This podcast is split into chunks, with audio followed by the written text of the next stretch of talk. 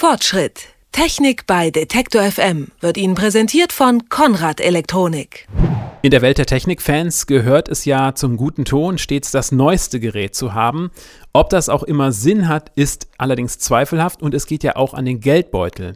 Dabei gibt es Gerätschaften, da lohnt es sich tatsächlich, Haushaltsgeräte nämlich. Und da wir mittendrin in der Woche der nachhaltigen Energien sind, hat sich mein Kollege Markus Engert mal hingesetzt und ein wenig gerechnet, was kostet was und wo kann man Dinge sparen. Darum geht es jetzt. Hallo Markus. Hallo, einen schönen guten Tag. Bei uns ist es ja heute recht grau hier und da fangen wir dann einfach mal mit dem naheliegendsten an, nämlich mit Licht. Ich wage mich mal vor, also Energiesparlampen sparen Energie, aber wie viel eigentlich? Ja, das Thema ist ja ganz gut bekannt, seit die EU die normalen Glühbirnen äh, nach und nach aus dem Markt genommen hat. So als Eselsbrücke kann man sich merken, fünf Energiesparlampen verbrauchen ungefähr so viel wie eine vergleichbare normale Glühbirne. Wenn man da also jetzt mal nachrechnet, was es eigentlich kostet, Licht brennen zu lassen, dann heißt das, eine Stunde normale 60 Watt Birne kostet ungefähr 1,7 Cent, eine Stunde Energiesparlampe kostet nur 0,3 Cent. Das klingt schon nach einem Unterschied. Ja, der wird aber erst so richtig krass, wenn wir uns jetzt mal Deckenfluter anschauen, weil da kostet eine Stunde brennen lassen 8,5 Cent, das heißt das 30-fache. Also besser nicht abends einschlafen und den Deckenfluter noch anhaben. Ähm, apropos vor dem Fernseher, da schlafen ja auch viele Leute ein. Ja, ne? das, das stimmt. Dann wäre es besser für diese Leute,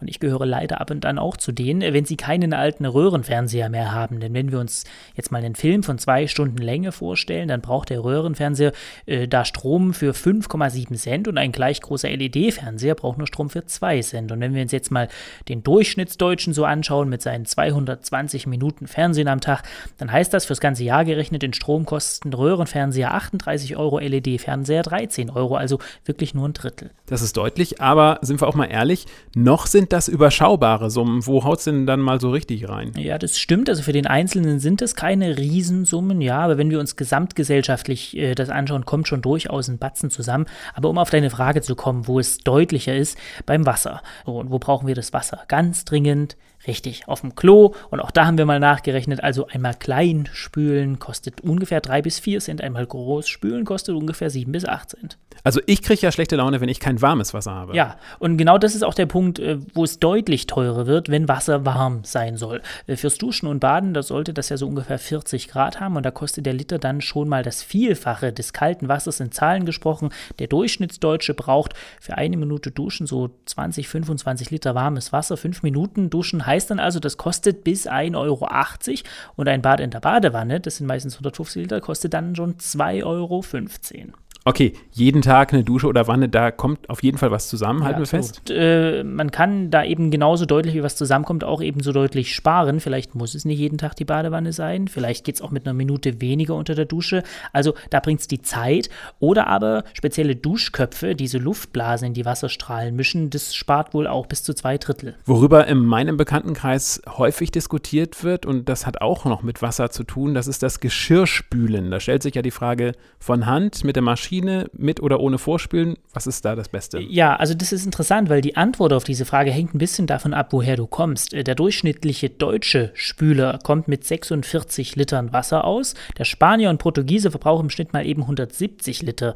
Die Uni Bonn hat das rausgefunden und damit haben wir auch schon fast die Antwort auf diese Frage, was sparsamer ist. Spülmaschinen brauchen nämlich selten mehr als 15 Liter Wasser pro Waschgang und die erhitzen das Wasser natürlich auch irgendwie effektiver. 15 Liter, das sind anderthalb normale Spülbecken, kann sich jetzt jeder selbst ausmalen, äh, wie weit man damit kommt beim Spülen. Also fassen wir zusammen, Maschine ist günstiger? Wenn man das mal ausrechnet, kostet ein Gang in der Maschine so circa 35 Cent. Das ist bei dem, was in die Maschine reinpasst, von Hand eigentlich nicht zu erreichen. Aber, und jetzt kommt es aber, wirklich nur dann, wenn man die Maschine ganz voll lädt, also nicht irgendwie die Flächen leer lässt und wenn man das Geschirr nicht vorspült. Denn das sieht man ja auch immer wieder, dass Leute so dreckige Teller und so unterm Wasserhahn vorspülen, abspülen. Das ist wirklich unnötig. Die Maschinen brauchen das nicht. Das vermasselt die Bilanz. Ist es eigentlich besser, warmes Wasser aus dem Hahn zu nehmen oder sollte man sich das selbst warm machen? Also zum Beispiel im Tauchsieder oder so? Ja, also das hängt ein bisschen von deiner Heizung ab, aber in den aller, allermeisten Fällen lohnt es sich, das Wasser so warm warm wie möglich, so heiß wie möglich direkt aus dem Hahn zu nehmen. Also, jetzt haben wir Duschen und Geschirr durch. Was ist mit Waschmaschinen? Auch hier muss man zusammenrechnen, was die Maschine an Wasser braucht einerseits und auch hier wieder der deutlich teurere Posten, was sie an Energie braucht, um dieses Wasser warm zu machen, heiß zu machen.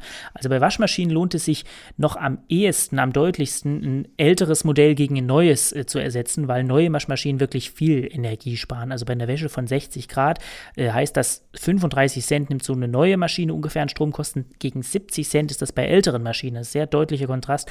Und wenn wir jetzt hier schon beim Pfennigfuchsen sind, ungefähr 30 Cent gehen pro Wäsche für Waschmittel drauf. Wenn du sagst, Energie ist da der teuerste Posten, kann man doch sicher auch da dran etwas machen, oder? Ja, das sollte man auch unbedingt tun, denn die Waschmittel heute sind, was Reinigung und Hygiene betrifft, deutlich effektiver als die früher. In den meisten Fällen reicht es wirklich mit 40 Grad zu waschen und dann kommt noch hinzu, dass man überproportional spart, wenn man die Temperatur richtig dosiert. Also wenn du zum Beispiel statt mit 60 Grad nur mit 30 Grad wäschst, dann halbierst du deine Temperatur, aber deine Stromkosten sind nur noch ein Drittel. Ist das bei anderen Bereichen auch so, die mit Temperatur zu tun haben, also Heizung oder Kühlschrank? Absolut, ja. Äh, gilt für alle gleich, egal ob Heizung oder Kühlschrank. Ein Grad weniger macht ungefähr 6% Ersparnis, aber es lohnt sich also recht schnell. Hast du zum Schluss noch ein paar kleine Tipps, wenn es um Nachhaltigkeit im Alltag geht? Also wie gesagt, Energie ist meistens das teuerste und Energie wird immer dann sehr viel gebraucht, wenn wir irgendetwas warm machen wollen oder abkühlen wollen. Also sollten wir schauen, dass diese Geräte, die das machen, wirklich ideal funktionieren.